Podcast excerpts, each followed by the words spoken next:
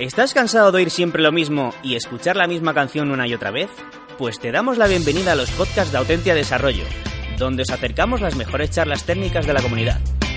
Barcelona Software Crafters 2019 Service Mesh and the Future of Networking by Ignasi Barrera Okay, looks like, like we can start.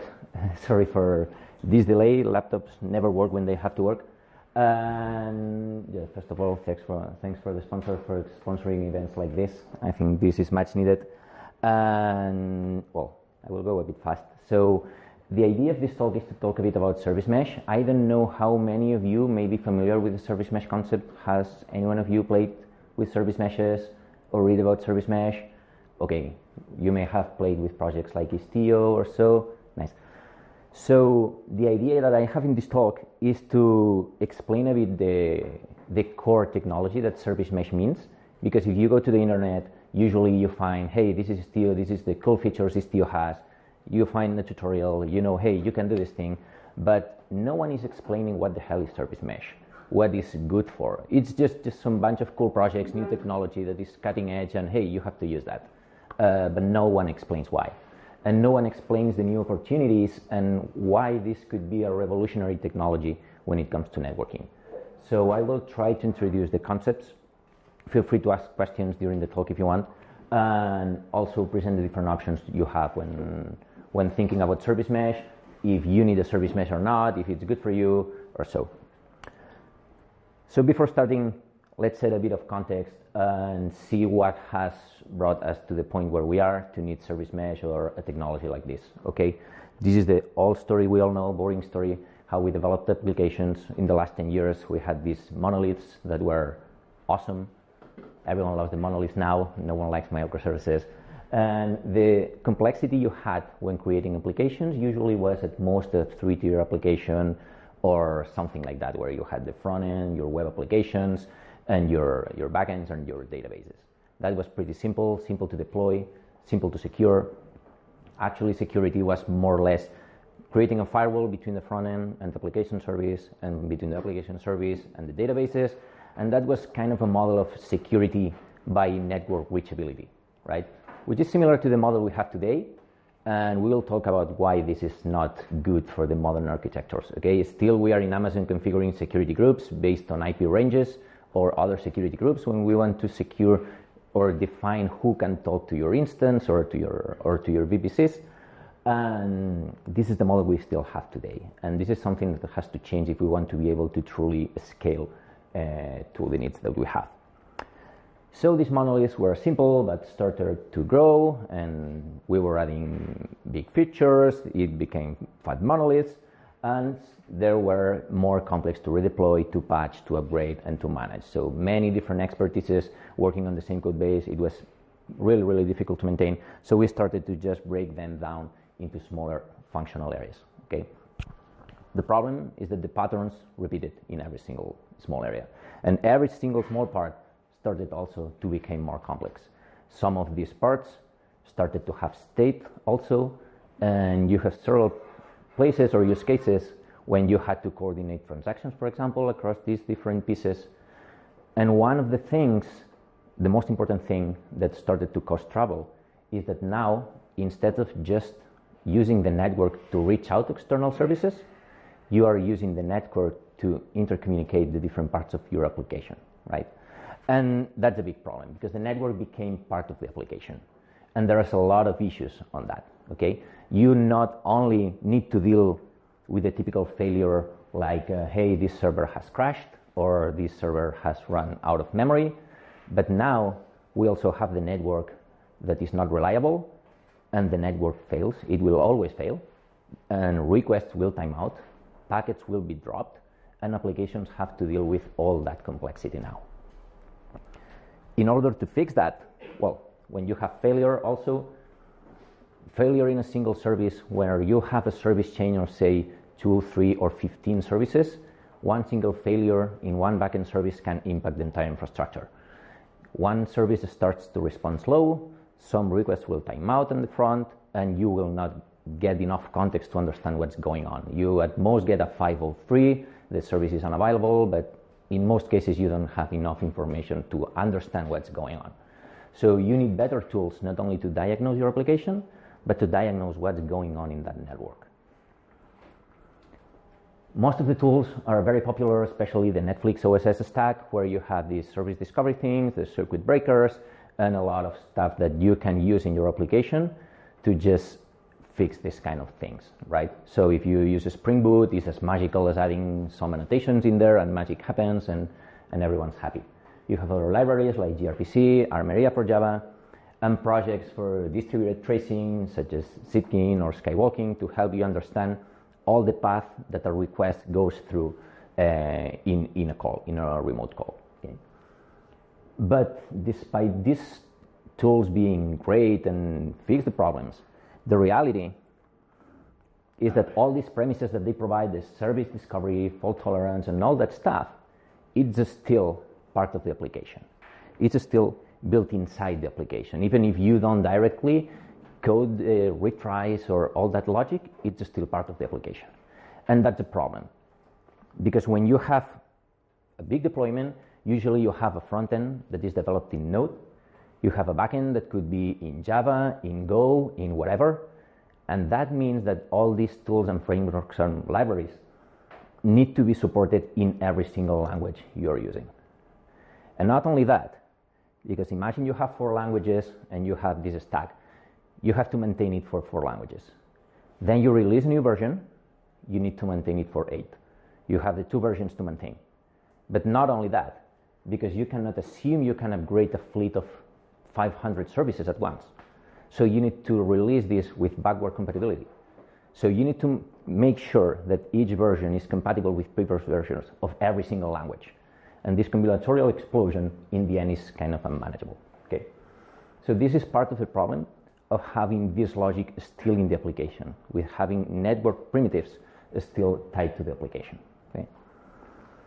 So we have reached a level of complexity in the microservices world where many people is saying perhaps it was wrong doing microservices. We should do still monoliths and so on. And for most cases, that's, that's still true. You a small startup, have small project or so, probably a monolith is a good choice. But we have this situation. We have big infrastructures that are dealing with this stuff, and we should have better solutions. Okay. When thinking about these solutions, uh, it's good to think about uh, what we did some time ago. Okay, if we go to the very very basics, way way back when the internet started, we managed to let one single computer send a packet to a computer B, send it over the wire, and even more, it was a super achievement to make it reliable in a way that hey, service B could respond, hey, I've received the packet, and you were sure that the packet was received. That was kind of a super achievement. And we did that by creating uh, the networking stack. Okay, these are the two models, the OSI and, and TCP, where we modeled every single feature or domain on a stack basis so we can build every single layer on top of the bottom ones. Okay, so we have, for example, at the physical layer, when you need to send the ones and zeros over the wire, there are some algorithms and collision detection stuff that make sure that, hey, you can send the ones and the zeros over the wire because nothing is going all the other way it could be crazy to think that in your application logic, you are testing if you can send Ethernet frames out over the wire. No one's gonna do that because it's silly, right? But we are still doing some kind of layer 3 and layer 4 checks, such as these things that we need in microservices at the application layer. So we are dealing with the same kind of problems. Is this service healthy? Has this request reached this service? Because I'm not getting feedback. I don't know. All these primitives are problems that we have already fixed, but we are seeing them in the application layer. This is because it's in the application and the network is coupled with the application in the microservices world. And we need to start decoupling that. We need that kind of layer in the stack just above the application, layer six and a half or whatever you want to call, that provides all these primitives. So we can just write the applications. And this layer is what we call the, the service mesh.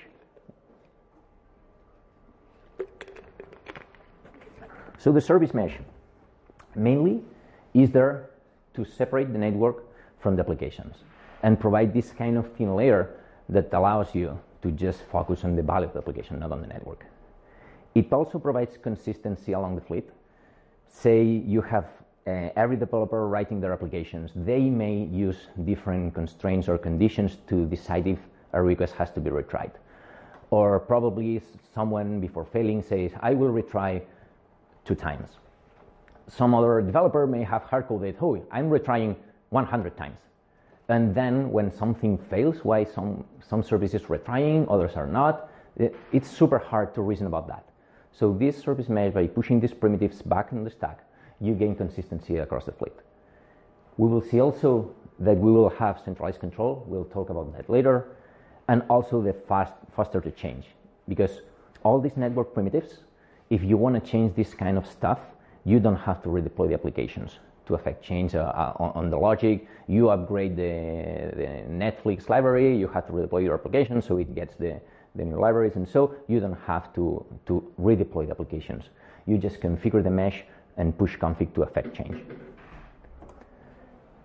All the service meshes that are out there have three main abstractions, which are networking, observability, and security. And these abstractions are the building blocks um, to build all the functionality that's needed in that layer. Okay. Usually, all this functionality can be just used uh, used alone. So you, if you want to try service mesh, you don't need to adopt the entire thing.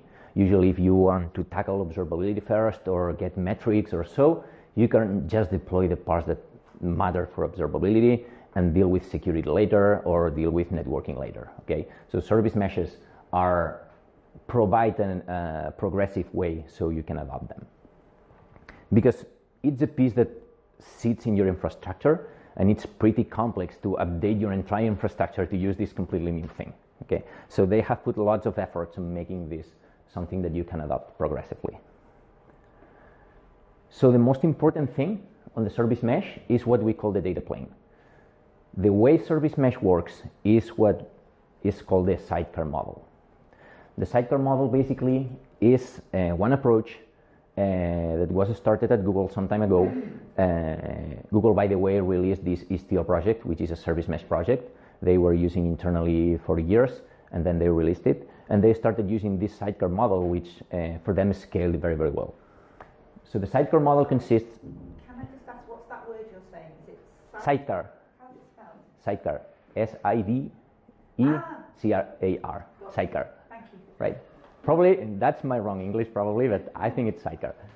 So this sidecar basically is a transparent small proxy that is deployed beside every single service.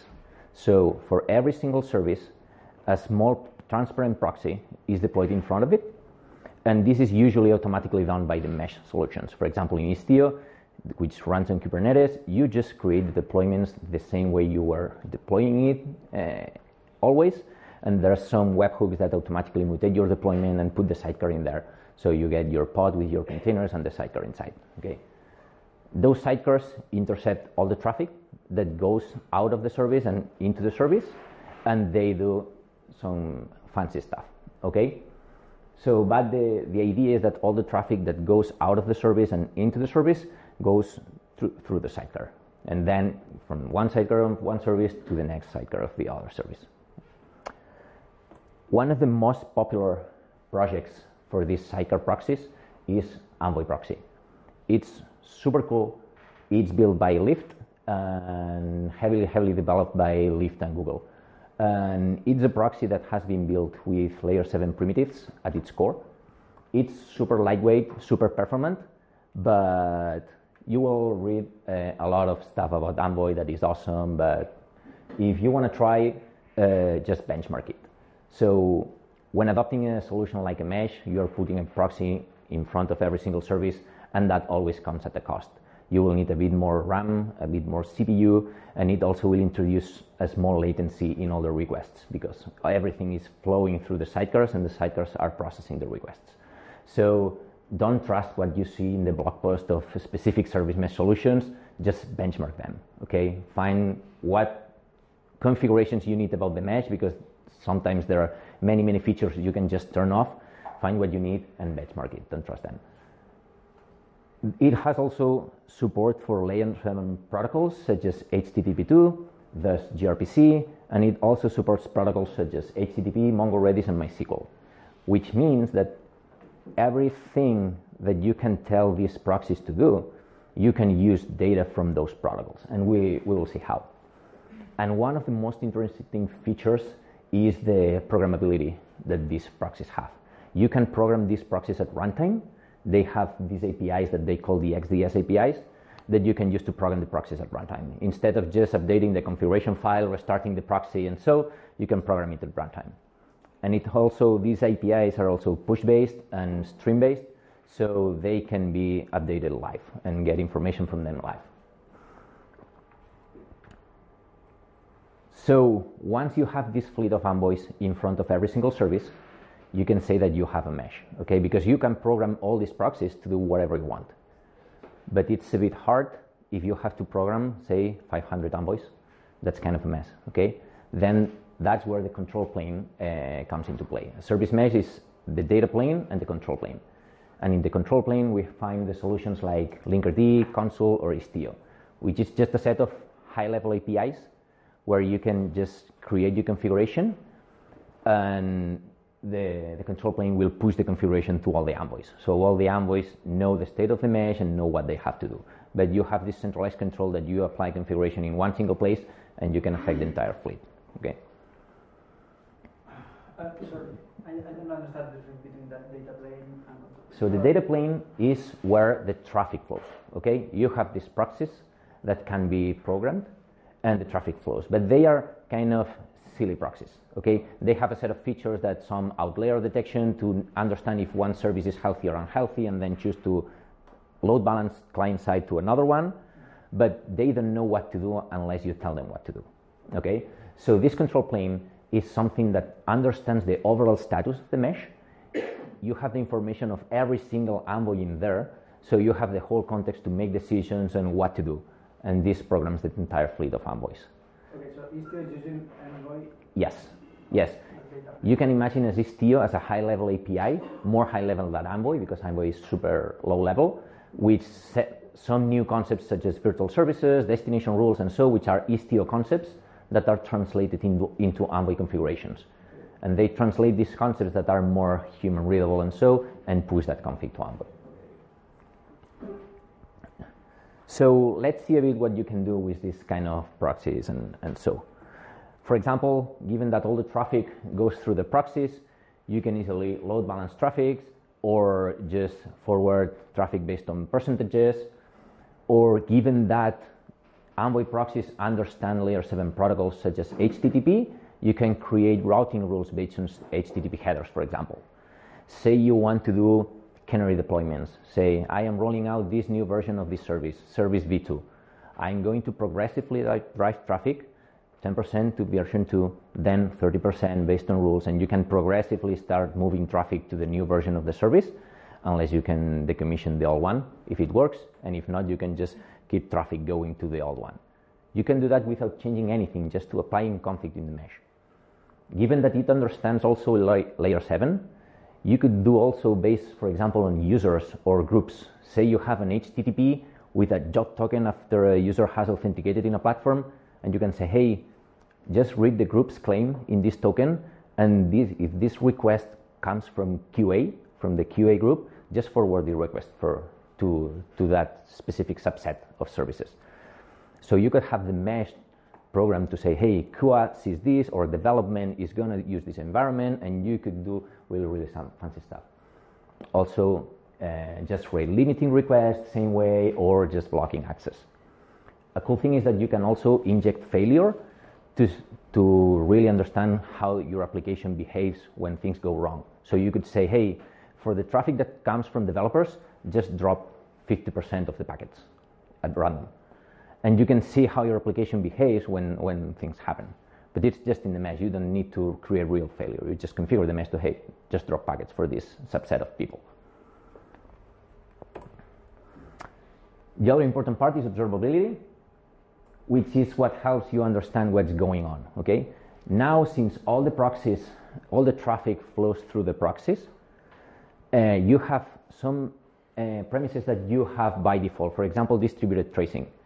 Even though for distributed tracing applications still need to do header propagation if you want complete, complete and super meaningful traces, you at least have a trace that for which services the request has flown. And those envoys report the traces for you. Also, they are pushing metrics. Envoy has a lot of metrics, such as requests per second, latency, error rates, and everything. And they are reporting this telemetry data to the control plane. So you can also use that to make decisions. For example, you can create your own dashboards for monitoring your applications based on the metrics that the envoys provide. Even though the developers have not instrumented the applications to provide metrics, you have the metrics for the network that the envoys provide to you. One of the most important things about this thing is consistency. No matter what application, what language, or what team is developing the application, you always get the same metrics. So you can reuse the tools that you have over and over again, which means that if in the future you have a new project or new team developing stuff, you can operate the, that project the same way because you have a consistent way of monitoring everything. Which also for companies when you are growing, uh, starting more projects with more customers, and so you can grow your application teams while, while more steadily growing your operation teams, which saves you a lot of money and a lot of time debugging. Another one is security. Okay, so given that we have the sidecars in place, intercepting all the traffic that's going on, that's a perfect place to put access controls. So this service can talk to this other service. You can also do access controls like this just by at, at the at the data plane. So hey, your service cannot talk here, or you can do fancy stuff like, hey, this service can only talk to this if the request from comes from all these paths. Probably you, if you have, for example, one service that is the one that talks to the to the storage services, and you only want that to be able to talk to storage if it's, say, for example, a call that comes from development or from production, even though they flow through the same service. It's not just, hey, you can access this. No, you can access this, but under these conditions. You can do things like that based on the understanding of the mesh. And that's a perfect place to apply security policies. And it's as, as that, you don't need to affect the applications for that, you just change the, the mesh configuration. But we can go a bit further, and by default, um, when you have uh, the more services that depend on the network, the more uh, points you can be attacked if an attacker gains access to your network. They can be sniffing traffic or, or whatever. So we will see that uh, the mesh also provides really, really good primitives to secure communications in your microservices environments by using the identity. So every time a sidecar is started in the mesh, the mesh issues an identity to that sidecar. An identity, think about the identity about uh, an X509 certificate. So just each sidecar has a certificate for them. So when a sidecar boots, it says, hey mesh, I am here. This is the proof. I prove to you that I'm the service I pretend to be. And then if that proof is okay, the mesh issues a certificate for that sidecar, and that certificate can be used as an identity. Okay, there's a, a standard that's called SPIFFE that uh, is basically the format of this identity, which basically an X509 certificate with a set of fields. In the SNI or, or subject alternative name, it encodes this SPIFFE identity. But basically, it's a certificate. Okay, like your in your ID card, you, you have your certificate or so. It's just the same. It's a certificate for every single envoy. With these certificates, you can do cool stuff as having mutual TLS and secure connections by default across all your fleet. So since you have a certificate the same way you connect to a secure website, now you can require that every single service presents a client certificate, otherwise the connection is not allowed. So you have that every single service in your mesh will present a certificate, will validate the other side's certificate, and if those certificates are valid, you can establish a mutual TLS connection. So traffic is encrypted between services. If an attacker gains access to the network, it will not be able to prove to the mesh that, hey, I'm a legit workload here. It will not be issued an identity, and that attacker could not even sniff the traffic because it's all encrypted, but it could not even start a connection to any service in there. Because if the mesh requires mutual TLS, it will not be able to present a certificate and will not be able to even connect there. Okay. So this security model is pretty pretty cool because you have to do nothing. The applications don't need to know. Yeah. Sorry, your question is in the middle. Yeah. Yes. Uh, how is this different than just use of TLS between HTTP services? So TLS, that's called simple TLS, where you call an HTTP site, they present your certificate, and you say you're okay. But you are not authenticating yourself, right? You are just validating that the server side certificate is a good one and you trust them, but they are not trusting who you are. In mutual TLS, it's like if you go to the government sites where you need to use your, your, uh, your ID card, you are also required to present a certificate yourself as a client. So say, hey, I am this client, and this is the certificate that proves that I'm this client. And this is where the mutual TLS is. The other one is called simple TLS when just one side presents the certificate. Mutual TLS is when both sides present the certificate and both sides are authenticated. So any attacker or anyone that's not part of the mesh will not have a proper or valid client certificate. So the connections will not be started. Actually, you can configure the mesh to require mutual TLS or to be permissive so that if you want to start migrating all the environments, and be able to talk to services that are already part of the mesh, you may allow permissive saying, say, okay, it's okay if someone still does not have a certificate, I'm migrating the stuff, but I want to let them allow to talk here. This is policy that you can configure in the mesh if you require mutual TLS or not. Yeah. So, yeah. But this mutual TLS and encryption is not the only thing that this identity provides, these certificates. More than certificates, so certificates encode one string that's the SPIFFE identity that properly designates that service.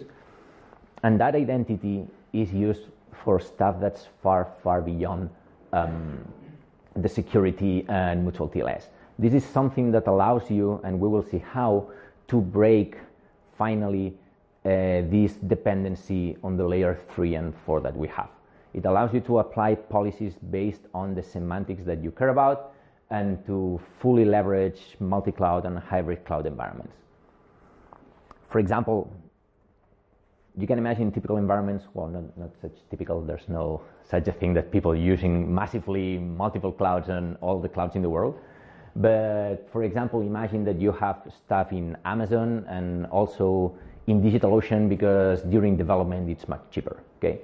And what happens, and you have an on-prem environment with Kube, what happens when you want to connect these environments? So what we do today is probably if we want the connections to be secure, we configure VPNs. So every single service in those clouds is part of the VPN and we can route between them in a secure way and they can talk, okay? The problem is that VPNs are expensive and are hard to scale. Say now that you also need this legacy virtual machine environment that you are migrating to Kubernetes because you're super cool and you want to modernize your infra and you want that to be part of this thing. You need to also provide the credentials for that VM to join the VPN or create a new VPN endpoint or, or whatever. And that is expensive. This, this is something that cannot be automated. It's hard to scale. Okay? But if you think about it, a VPN it's nothing more than traffic that goes out to the internet but just encrypted using IPsec or, or whatever. But it's just traffic that goes to the internet encrypted. And the mesh already provides that. If you think about it, so you can leverage the mutual TLS to connect all the clouds that you have. The only thing that you need is one ingress at every single place, the same that you need for VPN. But that ingress, if you think on, on the mesh, that ingress will have a sidecar. That ingress will have an envoy in there. And that envoy will have a certificate and all the other components will also have a certificate that have been issued by the same trust domain. Okay, so as long as all these pieces in here can trust the certificates, and as long as you can route something from the virtual machine to the ingress in Google Cloud or wherever, you can just leverage mutual TLS and securely connect between hybrid environments without needing to create VPNs you don't need VPNs anymore if you are part of the mesh. Even better, you don't need to deal with those IP, IP ranges and so that are imposed by VPNs. The applications don't need to be aware about that. You don't need to deal with certificate creation because the envoys and the sidecars will ask the mesh for a certificate and that will be issued to them. So the envoys will already have the certificates that can be used to talk to another component. And you don't really care if that is deployed in the same local data center, say, or it's in a completely different cloud. Because you are only using the primitives that the mesh gives to you. You're only using that layer of abstraction. Okay? Also, these mutual TLS certificates are cool because they are secure and the mesh is periodically rotating the certificates. Usually, the certificates issues for the sidecar are short lived, uh, 20, uh, 30 minutes or so, so they are constantly being rotated to be more secure. So they cannot be spoofed or, or, or lived there. Okay. And finally, this is one of the coolest things. Uh, you think about this thing that's identity. The mesh will issue identities for the services. Hey, I am service A, and I claim this thing, and the mesh will issue an identity for that service. But that identity is not tied to a DNS name, is not tied to any IP address, is not tied to anything that's related to the network. It's just something that designates your service as you understand that service in your business, right? And the cool thing about this and all the mesh and the proxies understanding layer 7 protocols is that you can start applying policy based on those identities. When you say, I want this service to be able to talk to this other service, you can just apply these rules based on the identity of that service, not the DNS name, not the IP address. For example, you could say that, and this is food for thought, so this project Istio Linkerd and so don't provide that yet, but the mesh is setting the primitives so this can be done and implemented, and the big companies are, are working on this unified identity thing. Just imagine that you can have one service in Google Cloud accessing an S3 bucket in Amazon, in AWS, by just authenticating with the mesh identity. Hey, I am this service. This is my identity okay, I trust you because you're part of the mesh. And, and you could access and configure access policies. This guy can access this thing not based on where it's deployed. You don't care if it's a service running on S3, on Google Cloud, or wherever, because you have a unified identity that gives you understanding, okay, this is that service, because it has an identity from the mesh that says, hey, this guy is that service. Even though, regardless where the service is deployed, you can have one service deployed in many different regions at the same time for failover or whatever and you don't care. You apply the policies the same way. Hey, you just talk pure layer 7, pure, purely concepts that are close to, to your business, to the stuff that really matters to you, regardless of where that thing is deployed. And you completely break this dependency on the layer 3 and layer 4 stuff. If you apply the same configuration, just not only for access control, for security policies, but you can also apply that thing for routing between services. I don't care really where the services is deployed. That's the business of the envoys that are underneath. But when I apply policies, I just want to apply them in a way that I can reason about, that, that is meaningful to me. And where I want to reason about the system, get graphs, and, and so I can get those metrics. And so, based on this information that's super high level, that is what you care about. So, this is super cool. And all these service mesh world is going to something like this, where you can finally kind of break this dependency on the layer 3, 4 to apply policies, to apply routing, and depending on IAM roles or, or stuff that's very, very cloud specific to configure access or so, this mesh will break those boundaries. And today, all these projects that are service meshes are creating the building blocks to make that possible. So just to recap a bit, we have seen that the mesh provides a lot of features for traffic routing, such as service discovery, application level addressing, so you can just talk to service by the identity, not by where the, the, the IP addresses they have. You can do these canary deployments, traffic shifting, and all this stuff about routing. For traffic management, you have this outlier detection. You can do client-side load balancing with the envoys, configure retries, fault injection, and all that stuff that helps your application be resilient without having to implement that in the application itself, without coupling the network primitives into the application. Also, for observability, You have all the access logs from the envoys. You have all the metrics they provide that they are huge, huge, and super valuable. They give you a lot of insights. And actually, the service meshes like Istio come with a set of Grafana dashboards that you can see the metrics, and they are pretty, pretty cool. Also, the distributed tracing thing and the consistency you need to be able to, to scale your projects, your teams without having to scale every single time your operations. And finally, with security, we have seen that you can enforce policies at runtime just on the envoys. You have this trusted identity and this unified identity domain, the mutual TLS that goes way beyond just securing the network, but allows you to truly have a multi-cloud or hybrid experience with, with security. Think about not only multi-cloud, but for example, with Kubernetes and VMs. If you want to migrate one legacy environment you have on VMs, with the mesh you can slowly do that. You can just start putting sidecars in front of the VMs, make those legacy environments part of the mesh, and progressively start shifting traffic to your greenfield stuff that you deploy in there.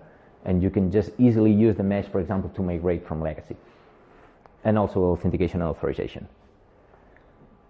And as I said, so this is heavily, heavily being worked on today. So this unified identity thing is something that people is starting to talk about, but it's not implemented. So people is designing this stuff, how we could implement the, the lower layers to make that happen in Amazon, in Google, in Kubernetes, and so people is working on that. It's super cool stuff. It's really cutting edge, and it's something that will change how we see networking in the in the following years. So, if you want to take a look at those projects, those are the main ones. These are the links to the com- different communities that are on these projects with things, well, the typical welcome sites, how to join, how to get involved, and if you want to contribute, those are really, really cool projects you could be contributing to. And that's it. So if you're awake, thank you. And if you have questions, just happy to answer. Yeah, sure. Uh, I have a couple of questions. First, um, about the control. The control plane? Yes. Yeah. I guess you have like a cluster of machines, which are the ones that control the whole mesh or something like that. Yeah. Or and in, in that image where you show us the multi-cloud architecture using the mesh, where do you where would you put that, and what address does it? it Where does the control plane sit in this thing? Okay, so there are different deployment models. Okay, so you can have one single control plane on top of the mesh controlling traffic for everything, and you can have a control plane in each environment. Okay, just dealing with the routing of every single environment. The important thing, for example, for mutual TLS and so, is that the trust domain, the thing that you use to issue identities, is trusted all over the different the different control planes. So a service mesh can be composed of several control planes if you want. You can federate them, uh, but the important thing for that is the identity is trusted across the fleet. And in the end, it's just about trusting X509 certificates. You can have a root CA and and just inherit configuration and so. But there are different architectures. So you can have separate control planes or one control plane that you can deploy wherever you want, but you need access from that control plane to the other parts. Okay. And the other question is, have you tried the latest Consul service mesh features and what do you think about them over Istio and this kind of I have only I, I have only tried Istio and Linkerd. I have not experienced with Consul, sorry, but yeah. Okay, thanks. No. Um, 101, thanks for the talk. I love the analogy with USC Tower.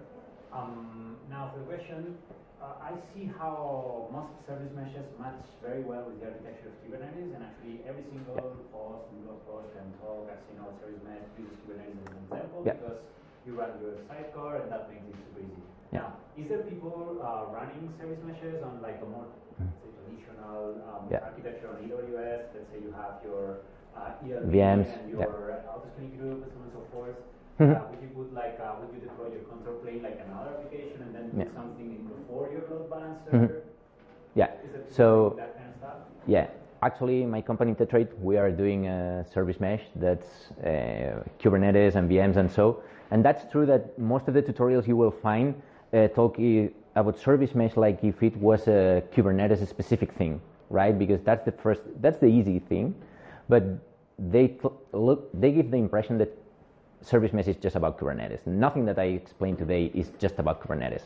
Uh, but also there are efforts in the industry such as the service mesh interface that is being developed, which is kind of building an abstraction for different service meshes so that Linkerd, Istio, and all the meshes can implement the same APIs. But they are building that on top of Kubernetes concepts, which is which is fundamentally wrong. But yes, definitely. So to have a service mesh that expands Kubernetes and VMs, you just have to put the sidecar in there. And the same way that I said that you can have multiple control planes, you can have a control plane just for, for the VMs in your legacy environment and so, and you can federate the, the control planes. So actually that's how people uh, is doing this thing. It's installing a dedicated control plane for a mesh in Kubernetes and a dedicated control plane for the mesh in the in the virtual machine services. Yeah, because the way, for example, of injecting sidecars, configuring the networking so all the traffic from one container flows through the sidecar is different usually than what you will do in VMs. So in Kubernetes, you can do it with init containers configuring IP tables rules or using the CNI plugins from CNI plugins and APIs. But in VMs, it's different. So usually you, you deploy a different control plane for VMs. Thank you. Um, Yeah. Is, how, how easy is to test this kind of change? Sorry? How easy is to test when you're trying to apply uh, networking rules? Uh-huh. Uh, how you, is this environment giving you tools or? Oh, you mean that to test that what you are trying to do is going to do what you pretend to be doing? Yeah. So by default, all these meshes don't provide this kind of things, but usually you start testing these things since you can kind of constrain where your changes affect. For example, you can say, hey, I'm to apply just these routing things, but to a small amount of traffic, or just to this subset of services that are under my control or so, and progressively be applying that. You usually test by rolling out uh, very, very slowly or under a controlled, uh, a controlled set of services and so. But there's no thing like, um, I think there's nothing like mocks or something like that. Hey, mock this thing, mock this virtual service, and see how it affects traffic or so. chaos engineering, you are testing in production. Uh, yes and no. So yeah, you can test that in production. So usually, if you have the staging environment and all that stuff, you first apply all those rules to the staging environment and, and see how that affects, and then you can roll out the configuration to production. That's the same. So you can apply the same configuration you apply to staging. Okay, this configuration works. I apply it to production. Okay, it's the same. You can also play with failure injection and all that stuff to drop traffic and so to just make sure that everything works as expected. But it's the same. So you apply the config to your environment. Then when you validate that the config works, okay.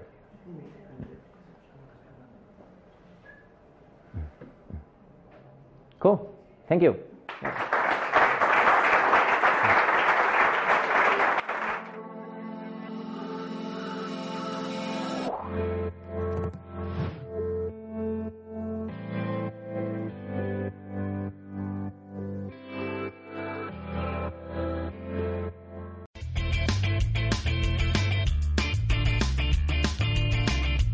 Si te ha gustado el podcast y quieres estar a la última en tecnología, suscríbete a nuestro canal de iVoox y escúchanos donde quieras. Para más información, autentia.com.